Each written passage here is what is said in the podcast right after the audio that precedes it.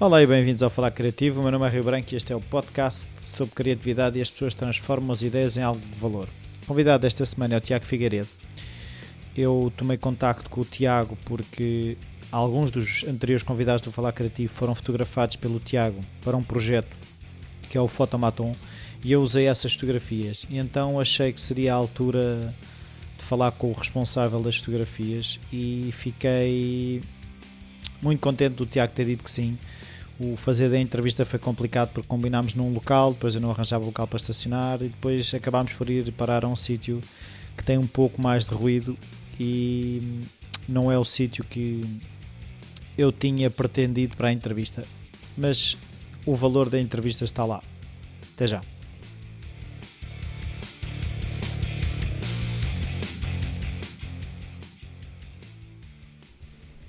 Olá Tiago. Olá. Obrigado por esta oportunidade. Um, primeira pergunta é: quem és e o que é que fazes? A pior pergunta que podes fazer é a mais difícil para mim. Eu não sei o que é, quem sou e, e, faço. Vou fazendo várias coisas, portanto também não sei muito bem dizer. O que tenho feito ultimamente, nos últimos anos, tem sido sobretudo filme uh, documentários, um, alguns filmes institucionais também que são o que, que, me dá mais rendimento financeiro, não é o que me dá mais gozo. E, e, tenho trabalhado em fotografia e estou neste momento a desenvolver um projeto documental em fotografia também. Então agora vamos andar para trás, que é um exercício que eu gosto de fazer, é uh, na infância Uh, se estas coisas de, da fotografia, da criatividade, se isso tudo já estava presente se havia artistas na família hum. que de alguma forma influenciavam. Eu acho que sim. Um, curiosamente, hum, eu não herdei diretamente uh, nada do que a minha mãe e o meu pai faziam. O meu, pai e a minha mãe estudaram desenho e pintura nas Belas Artes. Depois apanharam o Estado Novo e, portanto, foram ambos expulsos da, da, da Escola de Belas Artes. Foram presos também. Portanto, interromperam isso. Mas tinham, de facto, talento mas eu não tenho talento absolutamente nenhum para desenho nem para pintura e nunca senti sequer um apelo para isso. Um, eu acho que houve um momento na minha infância em que em que que eu acho que é marcante para para o meu interesse com o documentário. Os meus pais separaram-se quando eu tinha 7 anos e eu ia, ia jantar com o meu pai, muitas vezes encontrava-me com ele ali nos restauradores ao pé da agência ABEP, uma agência de bilhetes. Sim, sim. E aquilo tem um, um patamar enivelado nos restauradores em relação à rua Jardim do Regedor e tem um desfazamento para aí de 5 metros de altura, se calhar nem tanto. Eu lembro que chegava lá mais cedo, não é? Isto, no tempo em que Lisboa era diferente, em que as paranoias dos pais com as crianças também eram diferentes, portanto os, as pessoas iam os miúdos andavam na rua sozinhos e não havia telemóveis, não é? Portanto, eu chegava, se o meu pai se atrasasse meia hora, atrasava meia hora e vice-versa. Um, e às vezes eu ficava ali despecado a olhar e via as coisas acontecer e lembro-me de ver nesse varandim, cá para baixo, para a rua Jardim do Regedor, um grupo de... Epá, não sei se eram indigentes, era malta que, que ia a um supermercado que havia ali comprar cervejas, ficava ali e aquilo era um mundo que me estava muito distante, do qual eu tinha medo um, então com 7 anos ainda tinha mesmo mais medo, mas, mas que me dava uma curiosidade muito grande. E aquele ponto de vista do observador um, acho que me desenvolveu algum lado de curiosidade social. O documentário para mim é uma, é uma forma de aceder a mundos que não são os meus mundos, uh, mas é uma forma de viajar. Eu vejo documentários por isso, por conhecer realidades que, que estão uh, que, eu não, que não estão no meu dia a dia, que não se cruzam com, com os meus percursos, um, mas que me dão a conhecer outras, outras pessoas, muito mais do que a ficção. Sim. E, e fazer documentário para mim é, é, é, uma sensação de estar vivo, é uma sensação de entrar em comunidades diferentes, ganhar esse acesso, um, criar vínculos com as pessoas, um, estabelecer uma relação de confiança mútua e depois tratar o assunto de uma forma hum, artística, mais artística do que jornalística, é uma coisa que me seduz imenso. Uh, relativamente a isso do documentário, eu estive a, a, ver um bocado do, do documentário o Intervalo, uhum. em que se percebe um bocado essa coisa de, uh, por um lado, o, o, o, a parte da frente, não é? E, ou, o exterior do automóvel e depois andar lá por baixo também a mexer no capô e no motor, que é o funcionamento daquela orquestra. Uhum. E, e é o que, é o que é engraçado é ver a passagem quase imperceptível de um momento para o outro, ou seja, do que é bastidor e do que Sim. é. Como é que consegues ser um fantasma no fundo, no meio daquilo tudo? O observador, que não se percebe que és tu, não é? Mas és tu andar a, a viajar. Haveria várias coisas a dizer sobre isso e vamos tentar dizê-las todas, mas o documentário, bem, para já é um, é um documentário sobre, sobre uma orquestra, sobre a Orquestra Gulbenkian, foi um convite que a, que a Fundação Carlos Gulbenkian fez para, para mostrar, eh, dar um retrato humano de uma orquestra e eu ahm, tentei conciliar uma vontade que já tinha antiga e é uma curiosidade que eu tinha antiga também desde criança, quando ia aos concertos da Gulbenkian, que era tentar perceber o que é que se passava para lá da, da porta. Os músicos entravam e eu só via ao palco, é o único acesso que o público tem é ao palco e, e todo aquele lado mais formal. Mas, por exemplo, quando o maestro vem receber os aplausos e sai, o que é que acontece ali? O que é que, como é que a cara dele se transforma? O que é que, o que, é que há para trás daquela porta, daquela cortina? Isso era uma coisa que me, que me seduzia muito também, que, que me dava muita vontade de, de conhecer. E pronto, e tive essa oportunidade maravilhosa de, de, de poder estar lá. É um bocadinho como as crianças que recebem um, um carrinho de cordas e em vez de brincar com o carrinho de cordas vão destruí-lo, vão abri-lo todo para perceber o que é que está ali Sim, por sim. dentro. É um bocado essa curiosidade. Ahm, ali eu não sei se hoje faria o documentário da mesma forma, porque eu acho que o documentário, o intervalo particularmente, tem um lado de invisibilidade minha eh, que faz de facto toda a gente diz isso, que é- a sensação é que a câmera vai passando pelos corredores e vai passando por vários episódios da orquestra e como, como se eu fosse invisível, como se fosse uma mosca, quase como um personagem voyeur Sim, sim. da, da- daquelas histórias. E hoje em dia eu ando mais eh, interessado em, em saber, em ver eh, documentários, em ver eh, propostas em que a pessoa que faz a proposta tam- também esteja implicada. Ou seja, se eu faço um documentário sobre a orquestra, é porque eu quero fazer um documentário sobre a orquestra. Se eu, se eu tomo opções enquanto estou a filmar, se tomo opções enquanto monto, há alguma coisa minha que ali está e, e estar a tentar retirar isso do objeto é quase falsear o objeto. Sentes falta quase de uma opinião? É um bocado isso? Não. Eu não queria dizer tanto uma opinião, mas. não eu mas não sei uma- se será o ter mais uma perspectiva. Não sei, uma, talvez uma presença. Eu não vou levar as coisas a um extremo, quer dizer, falar atrás da câmara é uma coisa que é amadora, que, é, que não funciona. Sim. Mas não sei como é que faria o, document- o documentário do intervalo nessa perspectiva. Mas, por exemplo, dou-te um exemplo de um fotógrafo chamado Antoine Dagata, que tem um trabalho sobre, sobre mundos, sobre coisas mais decadentes, sobre prostituição, sobre drogas, e, e te- tem, vai muito para a Tailândia. Pá, e as fotografias dele são uma coisa. Aquilo é, é, é perturbador, porque tem séries de retratos de prostitutas eh, a ter orgasmos ou, ou a ter eh, relações sexuais, é ele que está a ter, não é? Portanto, aquilo é uma implicação pessoal naquele trabalho e nós vemos o trabalho do António da Agatha e, e estamos lá, estamos, estamos naquele, naquele processo e só consegues fazer isso se estiveres lá, se estiveres implicado. Portanto, é uma, é uma posição em relação à realidade que não é tanto do observador, mas é do observador participante. É presença. É um bocado isso. Há uma presença hum, participante, não é uma presença apenas de, de estar lá invisível. Sim, é? é que às tantas, eu percebo agora o que estás a dizer no, no intervalo, é um bocado quase. Sente-se falta dessa presença, não é? É, Por isso é que eu falei tive em que a criar, fantasma. eu tive que a criar. As pessoas todas têm. Quer dizer, o que eu, o que eu fiz aí foi pôr as pessoas tão à vontade que a certa altura. hum, Tu não estavas. que nem, nem, nem reparavam que eu ali estava. E eu não.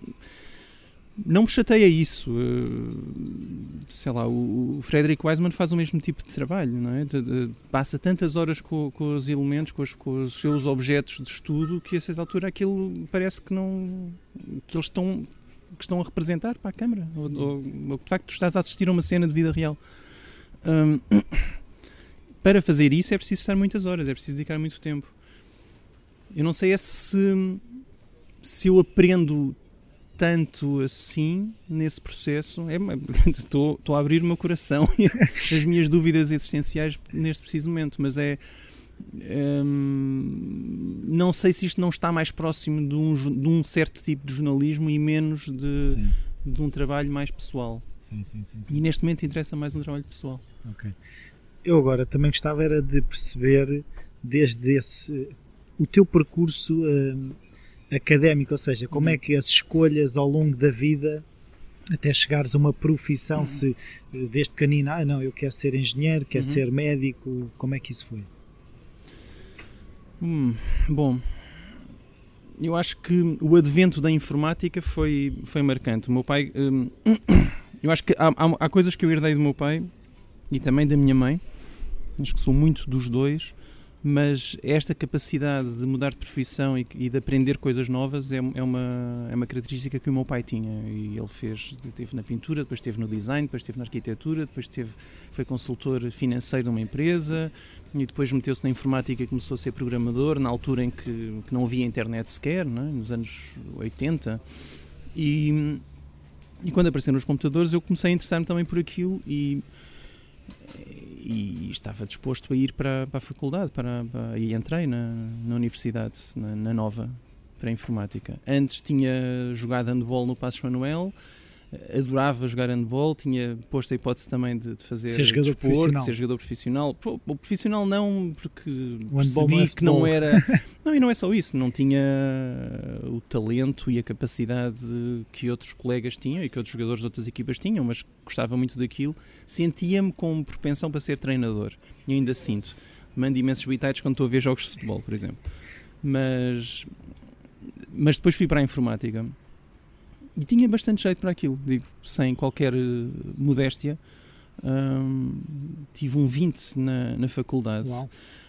E achei que a nota era tão boa e que me dava uma média tão boa que eu desisti da faculdade nessa altura, portanto nunca mais lá pus os pés. Sou bom demais para isso? Não, não, não, não, não. Eu quis foi, foi poder ter essa história. Não foi só isso. Eu entrei na, na faculdade com 18 anos ou 19, 19 porque tinha eh, retido um ano no, no liceu para melhoria de notas e para, para, perceber o que é que era, se era possível ser bom aluno, e percebi-me que era possível ser bom aluno.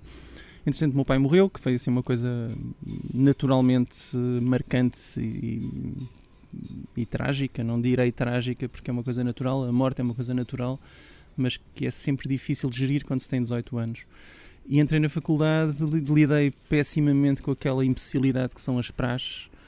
Um, não quis ser prachado e tive 30, 30 tipos à minha volta aos gritos, tive pessoas que podiam ter estado do meu lado e podiam ter percebido que eu precisava da ajuda deles e que não, não estiveram. Enfim, foi a sensação de solidão mais forte que tive na minha vida. E aí saí uma semana depois. Não, não, não quis sequer ficar na faculdade e fiquei a estudar música que tinha começado a estudar aos 18 anos, com o meu pai, que me ofereceu um piano. Então fiquei a estudar música. Eu sei que está tudo assim um bocadinho uh, uh, e, e, baralhado, mas de não, facto mas eu, eu, eu, gosto. é assim. uh, portanto, estava na informática, passei para a música, comecei a estudar música com toda a gente a dizer que eu era louco porque, porque ninguém começa a estudar música aos 18 anos e de facto é verdade, ninguém começa, é raríssimo. Um, Mas é impossível, não é? Não, não é impossível. Eu acho que é impossível começar aos 18 anos, começar de facto aos 18 anos, sem qualquer ensino informal uh, por trás, aprendizagem informal por trás, e quando digo aprendizagem informal é ter músicos na família, ter um instrumento em casa, ter já uma prática musical uh, que não seja académica, e eu isso também não tinha. Não é? Ouvia muita música e sempre ouvi muita música, mas, não, mas nunca tinha tido uma aula de música. Quer dizer, eu fui para, fui para a Academia de Amadores de Música aos 18 anos aprender onde é que era o dó na partitura e onde é que era o dó no piano. E as coisas começaram a resultar bem e de facto eu sentia-me mais feliz a tocar piano do que, do que numa universidade cheia de grunhos a querer prachar. E depois, quando voltei, dois anos depois, por, porque de facto estudar música aos 18 anos é difícil, uma pessoa passa por uma série de processos, uh, dúvidas e, e, resolvi parar e voltar à universidade. Tive a tal cadeira com 20, mas depois apeteceu de facto, senti que era um bocadinho árido aquilo, não apeteceu continuar a informática e voltei para a música e, pronto, e depois tornei-me professor do conservatório, estudei na Escola Superior de Música e estive a dar aulas no conservatório durante seis anos. Então, mas sonhavas viver da música nessa altura? Era isso? Ah, ao início, uma pessoa sonha ser, ser concertista, não é? Sonha Sim. ser músico, de facto. Só que isso é, um, é o cume da pirâmide, não é? Para, para, para haver 10 músicos é preciso haver 10 mil que não são, que tentaram, não é? mas que dão base a toda uma máquina de produção.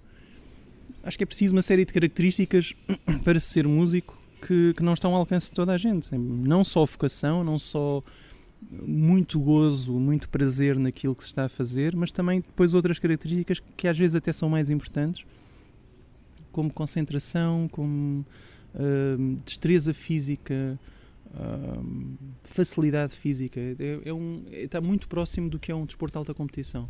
Sim, mas uh, tu depois, quando deste aulas, começaste a, a, reconhecer nos outros aquilo que faz uh, esses, as características desses ditos músicos? Uhum. Bem, eu sempre tive a humildade de perceber até que nível é que eu poderia ensinar. Uh, não tenho, problema, não tenho qualquer problema em fazer uma crítica a muitos professores que não têm este, este tipo de humildade e que retêm os alunos na sua classe, uh, tendo nitidamente um problema psicanalítico para resolver, de, de ciúme com outros colegas, de, de, de, falta de amor próprio, e portanto, sempre que um aluno uh, resolve sair da sua classe para ir, para ir ter para outro, cortam relações. Obviamente que isto me aconteceu com alguns dos meus professores. Um, e eu vi isto acontecer, continuo a ver isto acontecer.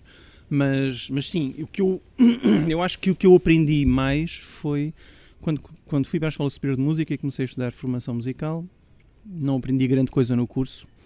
O curso tem 4 anos, aquilo podia ser dado num ano, perfeitamente, como acho que grande parte das licenciaturas, em, se calhar em todo o mundo até.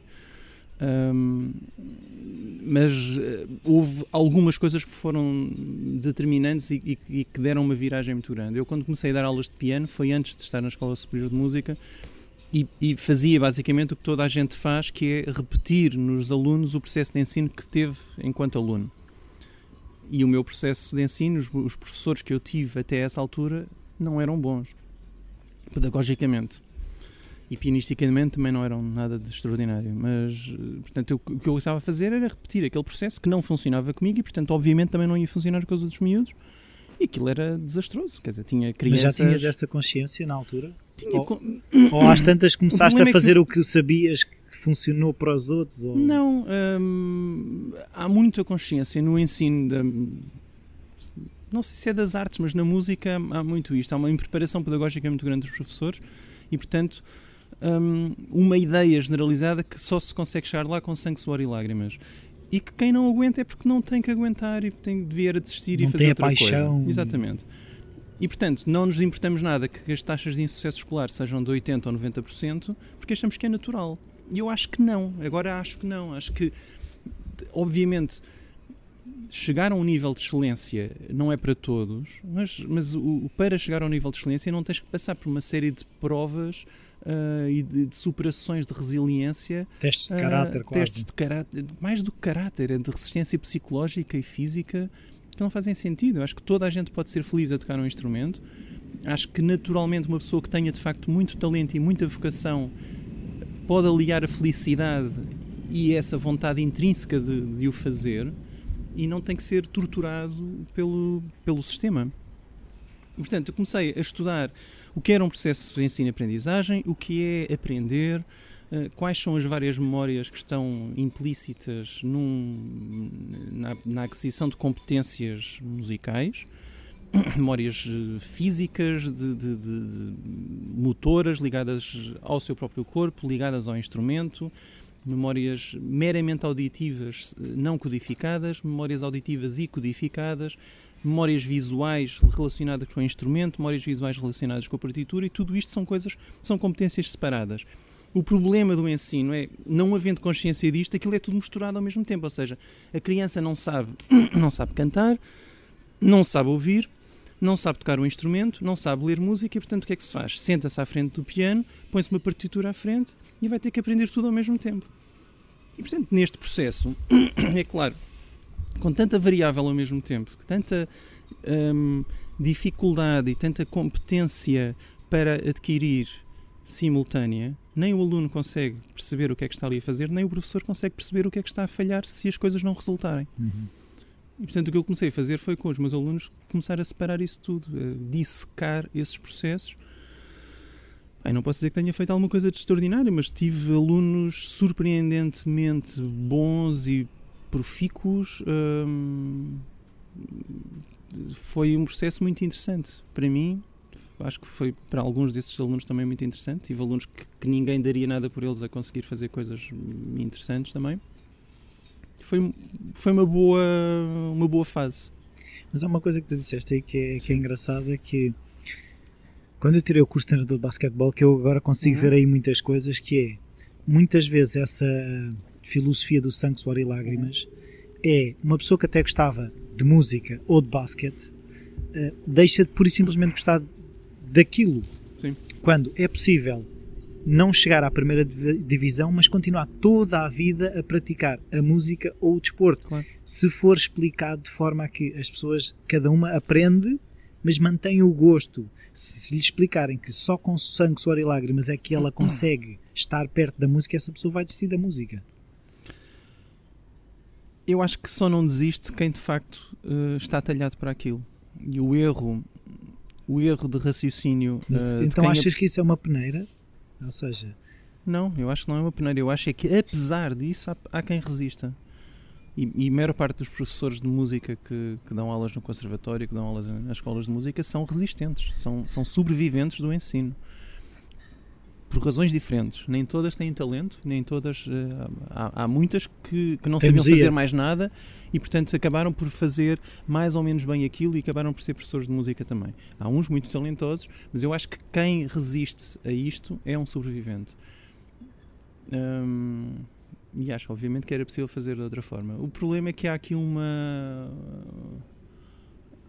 um sofisma neste raciocínio de quem, de quem uh, faz a apologia da, do sangue, suor e lágrimas, que é tu só consegues uh, peneirar e puxar o melhor de cada aluno se, se exerceres uma pressão psicológica muito grande e, e quem não aguenta é porque não estava predestinado àquilo. Que é uma coisa estúpida, é a mesma coisa que uma criança nascer, hum, tapares-lhe o nariz e a boca durante 10 minutos e dizer se ele não conseguir sobreviver a isto é porque não estava destinado. Portanto, se ele conseguir sobreviver, é, é porque precisa mesmo de viver. Quer dizer, é, é não vale a pena estar a criar barreiras para ver quem é que é o melhor, não é? Porque há pessoas que, que se calhar sem essas barreiras teriam feito outro percurso. Podem não até se calhar uma sessão de excelência, não é? Porque depois há, há maluquinhos que. Há, há pessoas que, que, se tornam muito bons músicos, mas que, que, ficam traumatizados com uma série de coisas que aconteceram, não é? Ou atletas. Não é preciso falar da música, sim, sim, sim, basta ver o, sei lá, na, na, ginástica olímpica, aquelas crianças de 12 anos a fazer o que fazem, aquilo não. Quando chegam aos 20 anos, a gente ninguém sabe quem elas são. Sim. É? Hum, mas sim, é, é, há um filme que, que, está aí, que foi nomeado para o Oscar também, chamado Whiplash, que é a história de um miúdo de 19 anos que entra na melhor escola de jazz de Nova York e tem um professor que é considerado o melhor professor da Big Band que lá está, mas que é uma besta e, e que trata mal todos os alunos. E o filme é, é completamente idiota é muito elogiado por toda a gente. Eu odiei o filme por isso também. Acho que há, o meu percurso pessoal com alguns dos professores foi, foi de facto traumatizante e eu não consigo ver aquele filme sem sentir uma, uma tensão Sim. constante e uma náusea muito grande. Mas é, não há uma única indicação musical durante o filme a única coisa que ele faz é tratar mal as pessoas, é, é recolher detalhes da vida privada dos alunos e humilhá-los à frente dos colegas, é bater-lhes, é atirar-lhes com os pratos da bateria para ver se lhes corta a cabeça, um, bater-lhes nas mãos, enfim, uma série de coisas. E há quem ache que isto de facto é, é uma maneira de ensinar. Eu acho que isto é só, é só um caso de polícia. Mas a única. Uh, há uma questão que eu cada vez mais me percebo: é o sistema de ensino está feito para ensinar, não está feito para aprender. Ou uhum. seja, está do ponto de vista de quem ensina, não está do ponto de vista de quem aprende. Porque uh, as pessoas aprendem de maneiras diferentes Sim. e o ensino é feito todo da mesma forma. Uhum. Uh, se, tu não sentes que se, se eu acho é que dá mais trabalho se ouvisse as necessidades particulares de cada um, ou seja, é mais, é mais difícil eu ouvir o Zé, o Miguel, o Chico, Sim. do que largar a mesma informação para todos. Eu acho que sim. Acho que durante muitos séculos se pensou sempre dessa forma, não é? O ensino como um conhecimento que é passado do veículo do, do, do professor A para a turma B, C, D com 20 elementos, 30 elementos e, portanto, quem apanhasse, apanhava, quem não apanhasse, temos pena. Acho que nos últimos anos começou a falar mais do que é, que é aprendizagem. Uh, de alguma forma, até houve, houve propostas infelizes e ineficazes que até prejudicam um bocadinho a maneira como as pessoas olham para a pedagogia, não é? porque há coisas que são, de facto, que não fazem muito sentido do ponto de vista da pedagogia. E, e, e, os pontos são sempre muito extremados. No outro dia estava a ler um artigo qualquer sobre a educação que os pais dão aos filhos e de serem demasiado permissivos. E, e um dos, uma das questões que se falava era não havia, raramente havia meio termo, ou era uma, uma, uma educação muito severa e austera, ou era uma educação muito permissiva, e não se pensava, uh, os pais tinham sempre muita dificuldade em perceber que, que aquilo é uma, é uma coisa elástica e que tem que ser gerido. Sim. Eu percebo o que diz em relação a, às, às várias às várias características de aprendizagem que as pessoas têm. Isso está mais ou menos já estudado. Há pessoas que são mais auditivas, há pessoas que são mais visuais, que têm que tirar apontamentos. É muito difícil quando se está a dar aulas de história, de matemática, de, de, de filosofia, ou seja, do que for uma turma de 30 pessoas, ter em conta este tipo de coisas. Não, não sei qual é a solução. E não sei se a solução será a sala de aula com 30 pessoas sentadas viradas para o quadro. Pá, não sei mesmo. Não, nunca estudei isso. Mas é capaz de não ser, é que da mesma maneira como a solução da medicina não é termos todos comprar frascos de, de vitaminas e os, os, os, os, comprimidos serem iguais para toda a gente, não é? Quer dizer, uma, uma velhinha de 70 anos ou um jovem com, com 18 anos e 90 quilos de peso não vai tomar a mesma vitamina, não é? Agora já há comprimidos diferentes, mas mesmo assim, sim, sim. dois jovens de 19 anos não, não são iguais. Sim, é? e aquilo normalmente é a partir dos 12 anos num medicamento somos todos iguais. Se queres que diga, posso fazer uma, um exercício de ficção científica. Tu viste o Matrix, de certeza? Não é? Vi. Há aquela cena fantástica do Neo quando, quando é retirado daquele casulo e é levado para, para a nave. Começa a aprender, não é? Ligam-lhe aquele, um, uma, ficha. uma ficha na nuca e em poucos segundos são-lhe disparados não sei quantos milhões de padrões neurais que lhe dão, criam-lhe uma memória que ele não tinha e que passou a ter e portanto ele quando acorda diz I know Kung Fu. E eu, eu tenho esperança que isto um dia possa ser assim, de facto, em que nós consigamos. Não é bem programação, porque o nosso sistema de aprendizagem é isto: é, é, é, de facto nós adquirirmos uma série de memórias que estão no cérebro. Por isso é que quando temos um AVC perdemos uma série de, de, de competências é? físicas, intelectuais, porque o cérebro retém essa informação toda. E se nós conseguimos, com padrões neurais e perceber como é que o cérebro funciona, um, estimular os neurónios de maneira a receber essa informação, saber toda a história do, do ocidental, de, uh, todo todas as, as, as, questões físicas ligadas ao, ao basquetebol, por exemplo depois trabalhar os músculos para isso, que também são trabalhados lá, acho que depois ficamos todos muito dependentes mais do talento. Se calhar até vamos perceber que o talento é apenas também uma questão de, de ligações neuronais. É, é a potência, é um Sim. bocado isso. Uh... Oi, que musiquinha tão bonita é esta? Esta musiquinha significa que neste momento eu vou estar a passar a mensagem dos meus patrocinadores. O primeiro patrocinador desta semana é o Começa Agora, como vocês sabem, na vida estamos sempre a adiar aquilo que realmente importa. Somos muitas vezes o nosso pior inimigo. Não há melhor altura para começar do que no momento presente.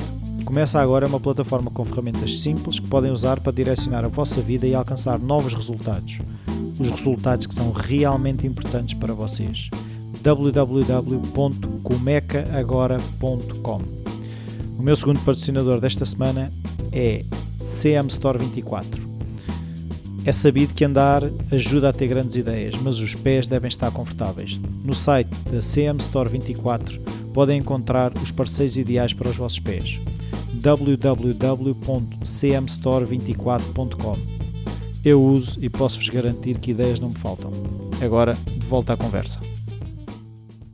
E então, agora, depois saíste do dar aulas. Uhum. E foi aí que começou a fotografia? Ou a fotografia já estava presente? Como não, é que... a fotografia começou muito mais cedo. Começou em criança, foi a minha mãe que me ensinou com uma máquina manual de, analógica de filme. E não te passava pela cabeça viver da fotografia? Vive, eu não vivo da fotografia, não consigo viver da fotografia. Eu acho que pouca gente vive da fotografia. Para viver da fotografia é preciso fazer uma coisa que eu não quero fazer, que é, quer dizer, para já, não é? Um, eu não me apetece fazer fotografias de casamentos, nem de, nem de famílias, nem de. Nem, tenho a, a, sorte e a felicidade de poder usar a fotografia como, como um exercício zen meu, como propostas pessoais de documentário e, e viver através de, de, O dinheiro que recebo é é de, filmes institucionais, é mais daí. Um, mas viver da fotografia não é fácil, não é para todos. Mas aprendi sim, aprendi aos, sei lá, 6 anos, 7 anos. Uh, e depois tive um período muito grande. Na adolescência ainda trabalhava em laboratório e, e, explorava isso. Depois houve um período muito grande em que eu não tive. A máquina estava variada, não, depois começou a aparecer o digital, mas eu nunca liguei muito a isso. Uh, não é que não ligo ao digital, eu fotografo em digital hoje em dia, mas tinha umas máquinas de bolso, mas usava aquilo com outros contextos.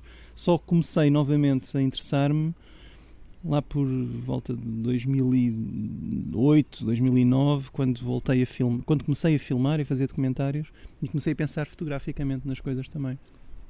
Quando deixei de dar aulas, hum, as coisas proporcionaram-se de maneira a eu conseguir viver dos documentários, dos filmes. Então como é que chegaste ao documentário? Ao documentário cheguei, o primeiro documentário que eu fiz foi na Mosgueira. Eu fui viver para a Alta de Lisboa, que é uma, não, uma urbanização uh, que, que, foi construída sobre os escombros de, de, bairros de Lata, da Mosgueira, de Quinta Grande, de, de Calvanas. E, e é engraçado o que lá está, que hoje em dia tens prédios muito finos, ainda bairros remanescentes daquelas coisas. Os remanescentes já não, porque já foram demolidos, mas, mas tens os bairros sociais que, foram, que estão contíguos e é um projeto urbanístico eh, inspirado numa ideia, numa filosofia social que tem a ver com o social mix, de mistura social, acreditando que as trajetórias sociais das pessoas são alteradas apenas por uma questão urbanística. Sim.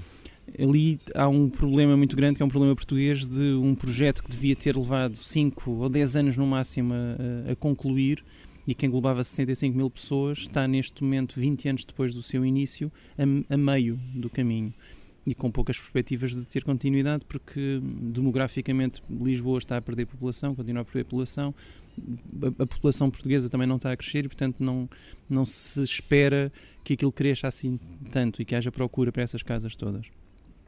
E, entretanto, já passaram 20 anos, já nasceram duas gerações de, de crianças no novo bairro. Enfim, e, de facto, mudar trajetórias sociais não é fácil, é um, é um grande problema. Um, mas interessou-me ir para lá, interessou-me conhecer aquela história e fiz um documentário sobre isso, sobre o passado da Mosgueira, sobretudo da Mosgueira, sobre o processo de realojamento e sobre o presente, sobre a, a convivência entre, abre aspas, ricos e pobres, que é a expressão Sim. que é usada por toda a gente ali. Sim, mas os ricos continuam a entrar para a garagem Exatamente. de carro Exatamente. Eu às vezes que lá vou vejo é os pobres continuam na rua uhum. a brincar e a jogar à bola, os outros saem de, da garagem, vão para o colégio, saem do colégio, voltam Exatamente. para a garagem e sobem no elevador. E nisto tens uma utilização de espaço público completamente diferente e portanto depois uh, um, uma alimentação de lugares comuns sobre sobre segurança e sobre preconceitos sociais que, que se mantém. Sim. Não é? A tal mistura não existe. Não existe. É, é, o azeite e a água, não é? É, sim. Mas isso é uma coisa que se sente. Os preconceitos são, são uma coisa lixada. No outro estava a falar com, com uns familiares que tinham ido ao Colombo e estavam-me a dizer que aquilo estava cheio de, de, de pretos, é uma expressão que eu detesto, uh, e que, que, lhes fazia muita confusão, aquilo está com, com tantos pretos, depois que chegou a polícia eu comecei a lembrar-me daquelas situações todas dos mitos que houve na, ou o mito que houve na, no Vasco da Gama, nessa altura juntam-se 600 miúdos e há desacatos com 5 e a notícia é que houve os desacatos com os 600, não é? Depois é preciso haver um comunicado do Vasco da Gama a dizer que, que não aconteceu nada, que não, não houve desacatos nenhums dentro do, do Vasco da Gama, mas que todas as pessoas começam a elaborar na sua cabeça mas uma é ideia... a de 5 não espalha tão bem como a de 600. Claro, claro. Mesmo Mas que o- haja tal desmentido, não. Aí é uma questão de, de como, é, que- como é que vendes a notícia, mas, mas o pior disso é, é a produção do, do preconceito. Não é? e, e o preconceito é, é, é social, é económico, é racial e é, é tramado. É difícil discutir isto. E então, e tu, quando foste filmar, já tinhas uma intenção ou querias só, eh, num bocado, registar o, o que era aquilo? Havia já uma intenção? Hum, Tinha, tinha essa intenção tripartida de contar eh, o que tinha sido a Mosgueira, como é que tinha sido a Mosgueira, hum, como é que tinha sido o processo de realojamento para a Alta de Lisboa e como é que era a convivência. E isto tudo porque eu via nos, nos comentários na internet dos meus vizinhos, dos ricos, é? Hum, todo o preconceito agarrado à, àquelas populações. Mas quer dizer, é tal coisa, quando se vê 500 negros no Colombo, tem que se perceber de onde é que eles vêm, porque é que, eles vão, porque é que vão 500 negros para o Colombo de repente e o que é que eles vão fazer. E, e será que estão mesmo a fazer alguma coisa de mal ou estão só.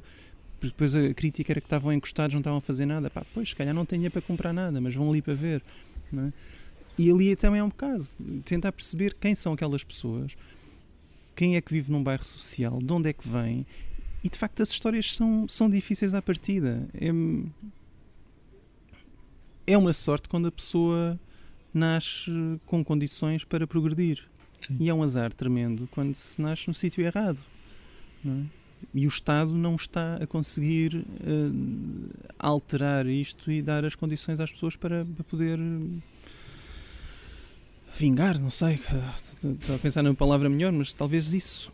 Sim, mas eh, há pessoas que com diferentes condições conseguem vingar, outras não conseguem. não é? Lá está, mas isso é como a história do ensino e do, do, do ensino artístico, não é? Sim. Tu podes dar uma carga de porrada a, a- a 100 alunos, há há um um que que- sobrevive e outros que 100 que não sobrevivem. E, e, portanto o que se diz é, pois aqueles 99 que não sobreviveram não podiam aguentam. ter sobrevivido, porque é podem olhar para o exemplo do que sobreviveu. Pois. E que é a mesma coisa, a pessoa nasce na mosgueira e, e pode sempre dizer e diz sempre frequentemente: Ah, mas aquela pessoa que nasceu na mosgueira até conseguiu tirar um curso de direito. Os outros não, não conseguiram porque, porque são preguiçosos. É pá, sim, mas se aqueles, aqueles 99 que não tiraram o curso de Direito tivessem, tivessem nascido noutro meio, tivessem andado no Colégio de São João de Brito e tivessem nascido numa família de classe A ou classe B, se calhar tinham muito mais tirado o curso de Direito, ou Engenharia, ou seja o que for, não é? Portanto, as condições. E os que tiraram, de facto, os que nasceram na classe A e classe B, se tivessem nascido na Mosgueira, estavam piores, estavam ou mortos já com uma overdose, alguma treta qualquer. não é? Então a exceção é a justificação. É, Ou seja, é usada como justificação eh, ou explicação para os outros que não fazem, é isso? A exceção A exceção, tipo, o que consegue sair da mosgueira e é Claro. advogado, é, é é uma justificação moralista, não é? Sim. Se há um que consegue, então os outros têm a obrigação de conseguir também.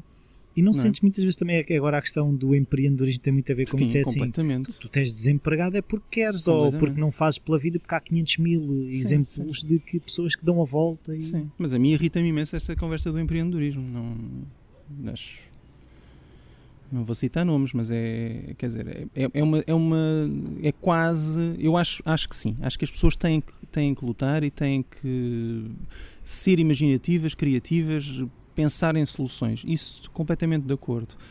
Não acho que todos o consigamos.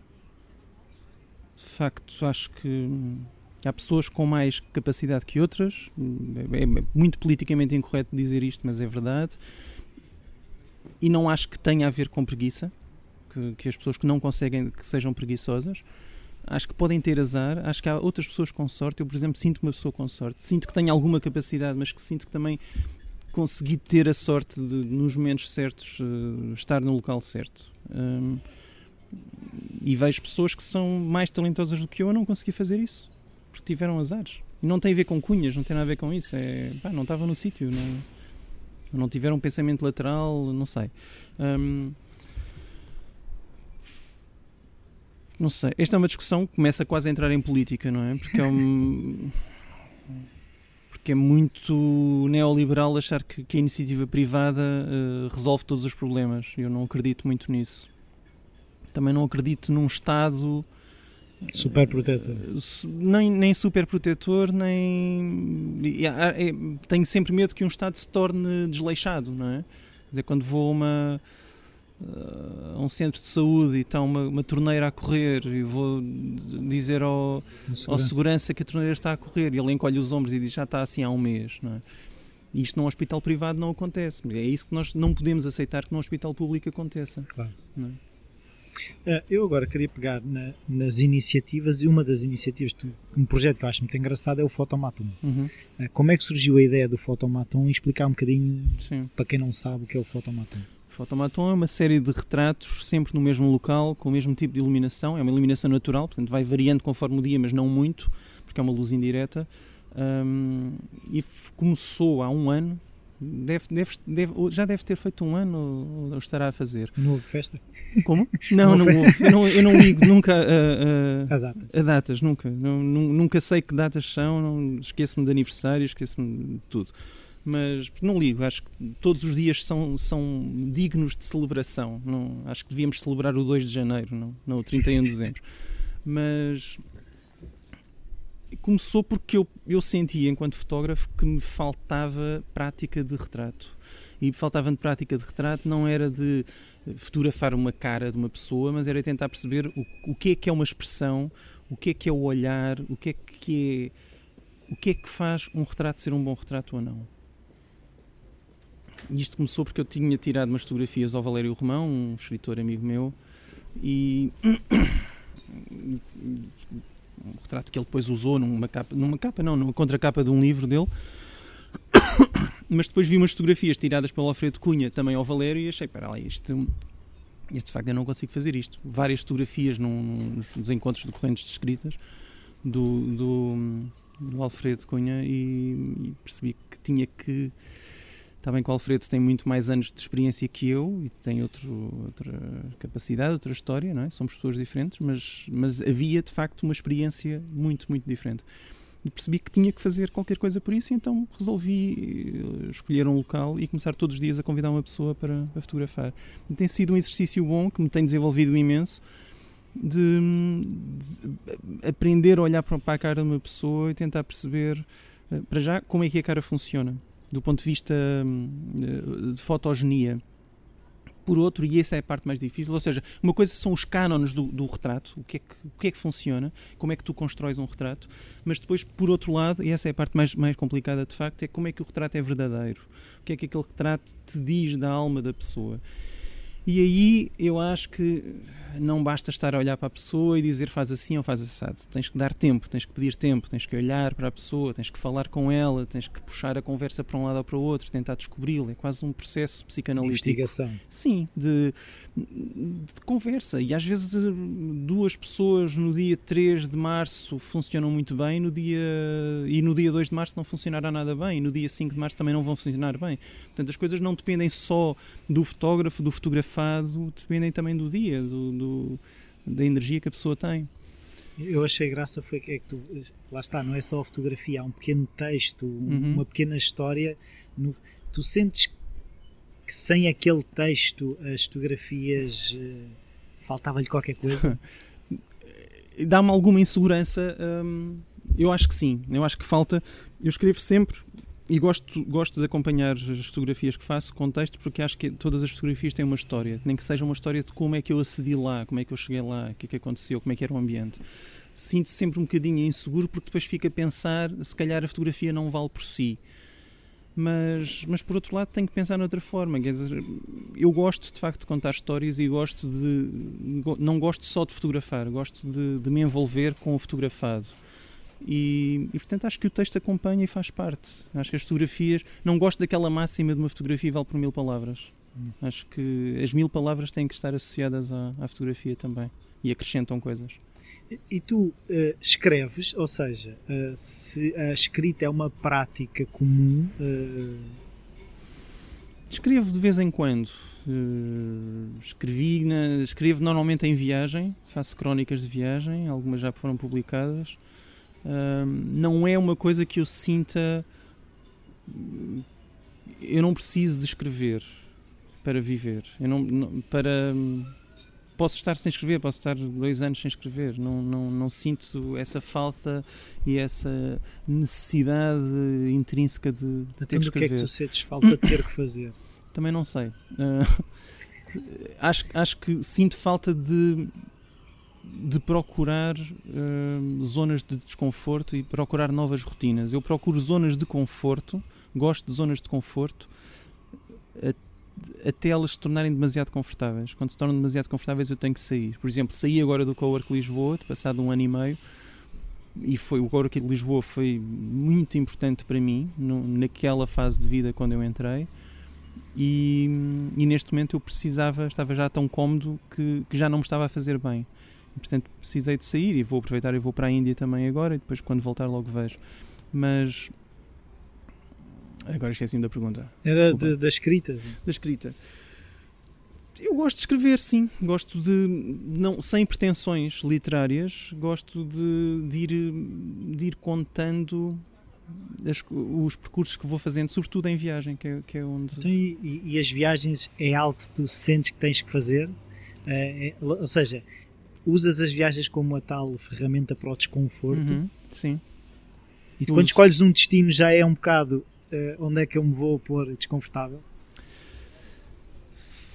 Sim, eu vi, vou sempre gerindo o conforto e o desconforto nessas viagens, mas eh, quer dizer, já, já estive em Angola, estive em Moçambique, estive no Brasil, estive na, na Índia, agora a mais recente foi para um país de primeiro mundo, foi para, para a Grã-Bretanha, que são vários países, mas um, ehm, e foi uma, o desconforto foi muitíssimo maior do que nos outros países uh, tropicais e teve a ver com a solidão, com a baixa densidade populacional e com o frio que eu sentia, porque era uma viagem de moto também. Um, mas sim, há, há, uma parte que me, que me seduz muito que é de romper uma série de preconceitos que já, que já estava latente no documentário do Vizinhos, do, sobre a Mosgueira.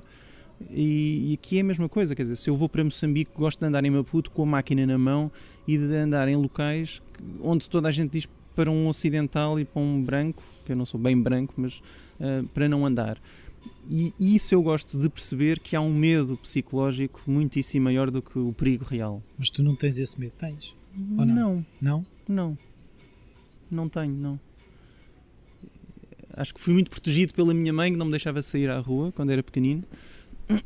E, e, durante muitos anos fui sempre assaltado na rua. E eu acabei por, nessa altura, ter medo. Depois, quando comecei a jogar handball, comecei a dar-me com a malta do bairro, comecei a sair muito mais à rua e comecei a perceber que as coisas não eram assim tão. tão não eram perigosas de todo. Um, e, e, passei a gostar de olhar, eh, de olhar e de falar, de falar com as pessoas e com pessoas que, que normalmente as, as, pessoas fogem, não é? Sei lá, ir ao Colombo e, e encontrar o grupo de 500 negros e, e meter conversa com eles. Quer dizer, isso é, é uma grau zero de, de dificuldade. Não é? é muito mais difícil entrar num MUSEC em Luanda e falar com aquele pessoal. E tu sentes, eh, agora é um bocado perceber, é, é que eu começo a perceber, é que a partir do momento em que temos essa disponibilidade para nos ligarmos às pessoas, uhum. o medo também diminui um bocado. Muitas vezes é o não querermos ser afetados, essa, a distância, o medo está na distância. Pá, eu não sinto medo. As pessoas às vezes dizem que eu tenho coragem, por exemplo, para mudar de profissão ou para, ou para fazer isto, de, de viajar e ir para locais mais, mais inóspitos, mas eu não, eu não sinto que seja coragem porque eu não sinto medo. Há uma, há uma história bonita no, no, Lobo do Mar, do Jack London, em que é um, um lobo do mar, de facto, o Lars, o Wolf Larsen, que resgata dois náufragos e um é um dos náufragos é um crítico literário. Portanto ele começa começam os dois a, a relacionar-se e ter uma são um alter ego um do outro. E há uma noite de tempestade muito grande em que o não me lembro se ele se chama Humphrey acho que é Humphrey sobe ao convés e está o Wolf Larsen uh, com de leme na mão e começam a falar sobre isso sobre a questão da coragem. E o Wolf Larsen diz que começa a provocar o, o outro dizer que estás a ver, eu estou aqui sem medo nenhum, não estou nada a tremer, sou, sou, sou a pessoa mais corajosa que tu alguma vez conheceste. E o outro diz: Não, corajoso sou eu que estou a tremer, estou cheio de medo e que estou aqui à mesma. É? E isto é. Eu acho que é mesmo isso. É, é, a coragem é quando a pessoa tem medo e enfrenta o medo. Sim. Coragem não é não ter medo, é ter medo Exatamente. e fazer na mesma. É? Exatamente. É? É, é, enfrentar esses medos.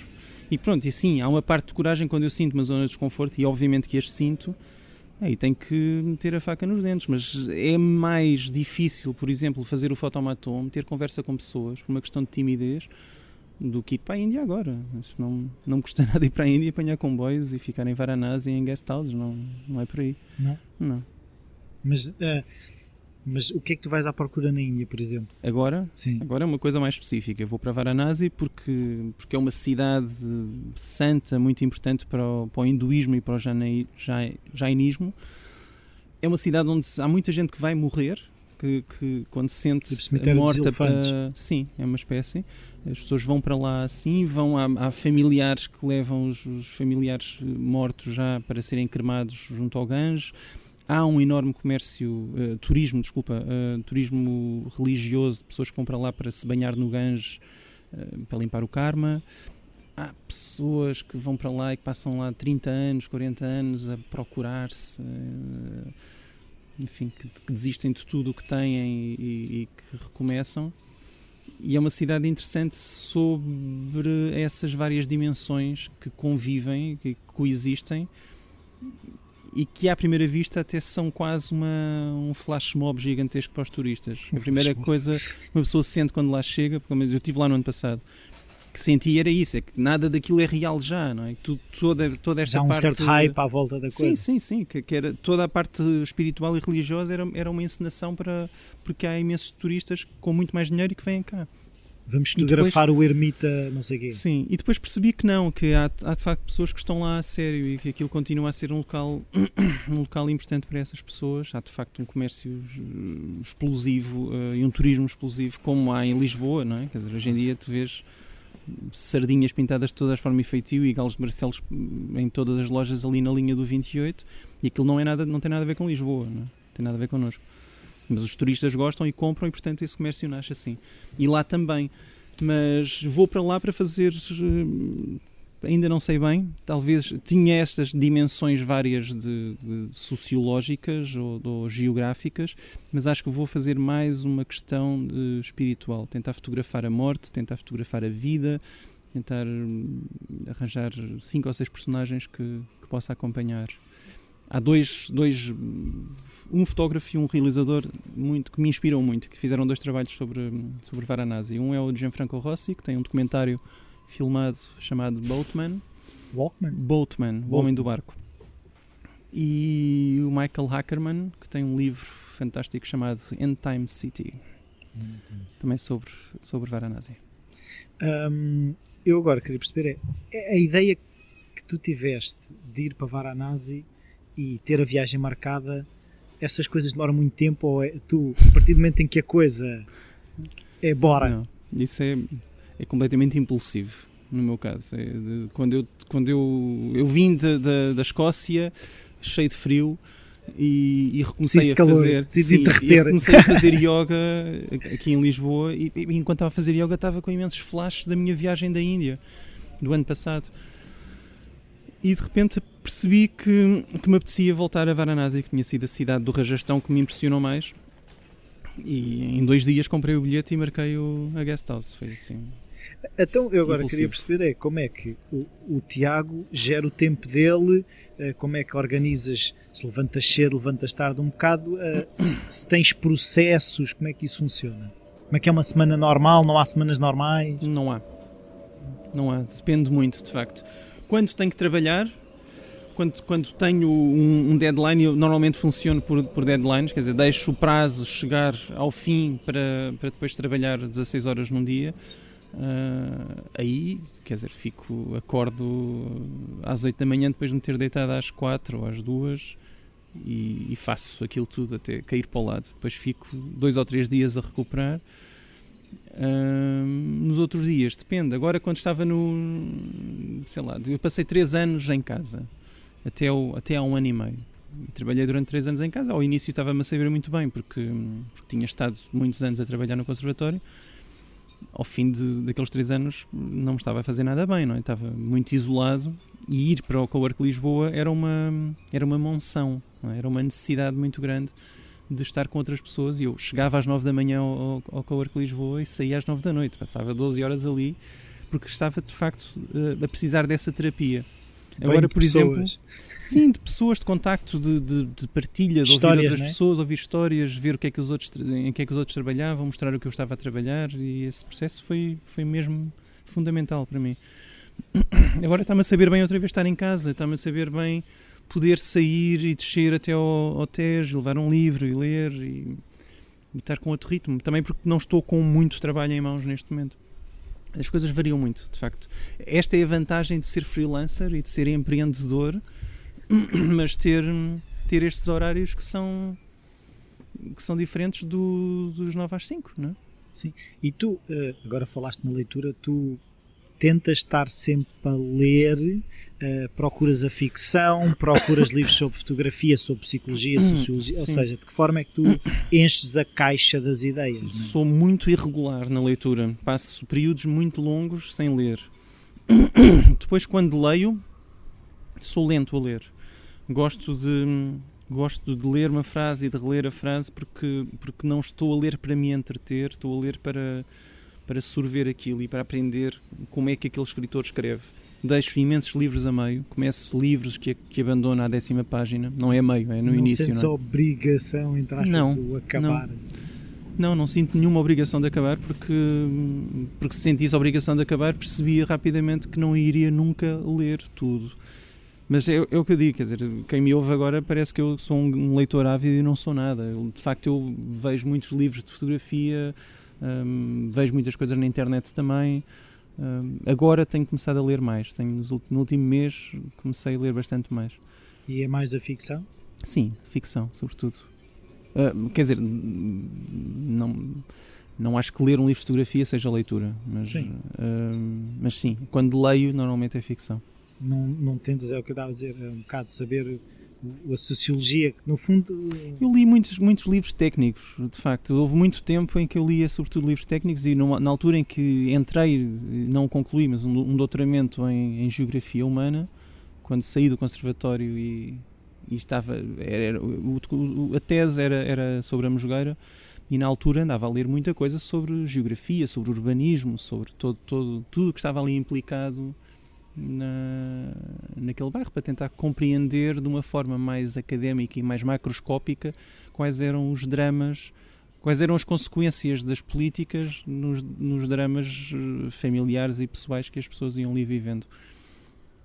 Mas. Hoje em dia já não sentes essa forma. Não, não. então, eu, eu, agora gostava que se tu pudesses, uh, se me dissesse um livro que já ofereceste muito ou um livro que gostavas de recomendar a alguém ler? Seja de fotografia, hum, seja ficção. Difícil. Isso é muito difícil. Perguntaram-me isso há pouco tempo, há umas três semanas, e eu escolhi o 1984 do Orwell. E depois procurei, na, e tinha que o levar e não encontrei, e portanto levei do Orwell não o 84, mas o Na Penúria em Paris e em Londres, que é Down and Out in Paris and London. Se calhar até vou falar mais desse do que 84. 1984 eu acho que é um romance extraordinário porque porque mostra já não tem um final feliz, não é? Que é o que, é o que faz uma obra ser eterna, parece-me. Uh, e... Feliz para sempre não é um bom final é um, é um final que nos engana, não é? Nós somos muito. Fomos, temos as nossas vidas efetivas todas lixadas à conta da Disney, não é? Que, que nos dá essa sensação de que, que é possível viver feliz para sempre. E, a vida e ao pôr do sol, não é? Sempre a coisa. Sim. Não, a Bela, a Bela Adormecida fica com mau hálito não é? e começa a ter rugas e é, Sim. as coisas mudam e precisa aprender a, lidar com isso e discute também. também não, é? não é, não é ficamos com uma relação muito, muito platónica com esse, com, esse, com esse imaginário. Mas pronto, o 1984 tem um, um peso muito grande, eu acho que tem uma relação também grande com, com o meu passado familiar, não é? De, de, opressão do Estado, independentemente de ser uma ditadura comunista ou uma ditadura fascista, como foi em Portugal. Um, e acho que é um não sei se é um romance tão visionário assim. Eu acho que até uma pessoa agora anda por Londres e eu sinto que o 1984 tem muito mais a ver com o mundo ocidental do que com o que foi a União Soviética. Uh, se bem que tem muito a ver com a União Soviética, mas quer dizer, Londres é hoje em dia uma caricatura do que é o 1984. Tem, uma pessoa sai do, do metro e nas escadas do metro está escrito vir à esquerda Portanto, já nos dizem para onde é que nós temos que virar depois da de saída. É, é uma ordenação social e, e, comunitária que é quase opressiva, que é mesmo opressiva, e, para além daquelas câmaras de vigilância todas que há em todo o lado. Depois, quando começamos a ver uh, todo o sistema de, de, espionagem que os Estados Unidos têm desenvolvido, percebemos que de facto estão muito mais à frente e muito mais subtis. O Na Penúria em Paris e em Londres é um, é um livro diferente, é um, é um relato pessoal do Orwell numa altura em que ficou, estava em Paris, ficou desempregado e perdeu a habitação, perdeu o quarto onde estava a alugar, portanto ficou a viver na rua como sem-abrigo, com uma com uma lucidez, uh, com a lucidez própria de quem é um escritor e que, e que nos põe-nos no, no, no, lugar de um sem-abrigo com um olhar muito acutilante. E pronto, isso tem a ver com o documentário, tem a ver com a tal coisa que eu disse no início da entrevista, de, do acesso a outras realidades. E contar a história. É, e, e, e, estás lá, porque aquilo, é, aquilo soa muito a verdade, não é? Que é mas, dele mesmo. Mas tu sentes isso, agora eu queria perceber um bocado, tu sentes um bocado às vezes que uh, é um impulso de contar a história daquela pessoa ou, ou é a tua? É, Como assim?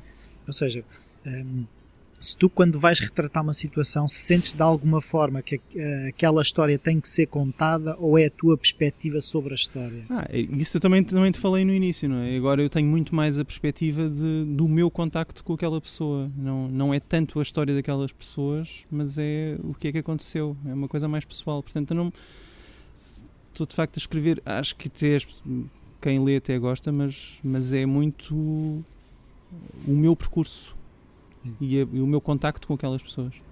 Sim. Muito obrigado, Tiago. Foi obrigado um também. Até à Igualmente. próxima.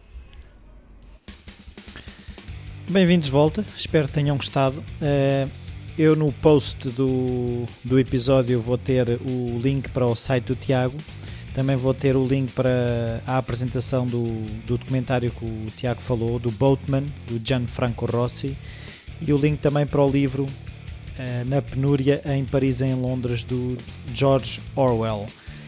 Uh, se gostaram disto e das outras entrevistas, puderem partilhar com pessoas que possam achar interessante. Aqui o, o eu agradece Uh, também gostaria de pedir mais uma vez se puderem deixar as avaliações e as críticas no iTunes.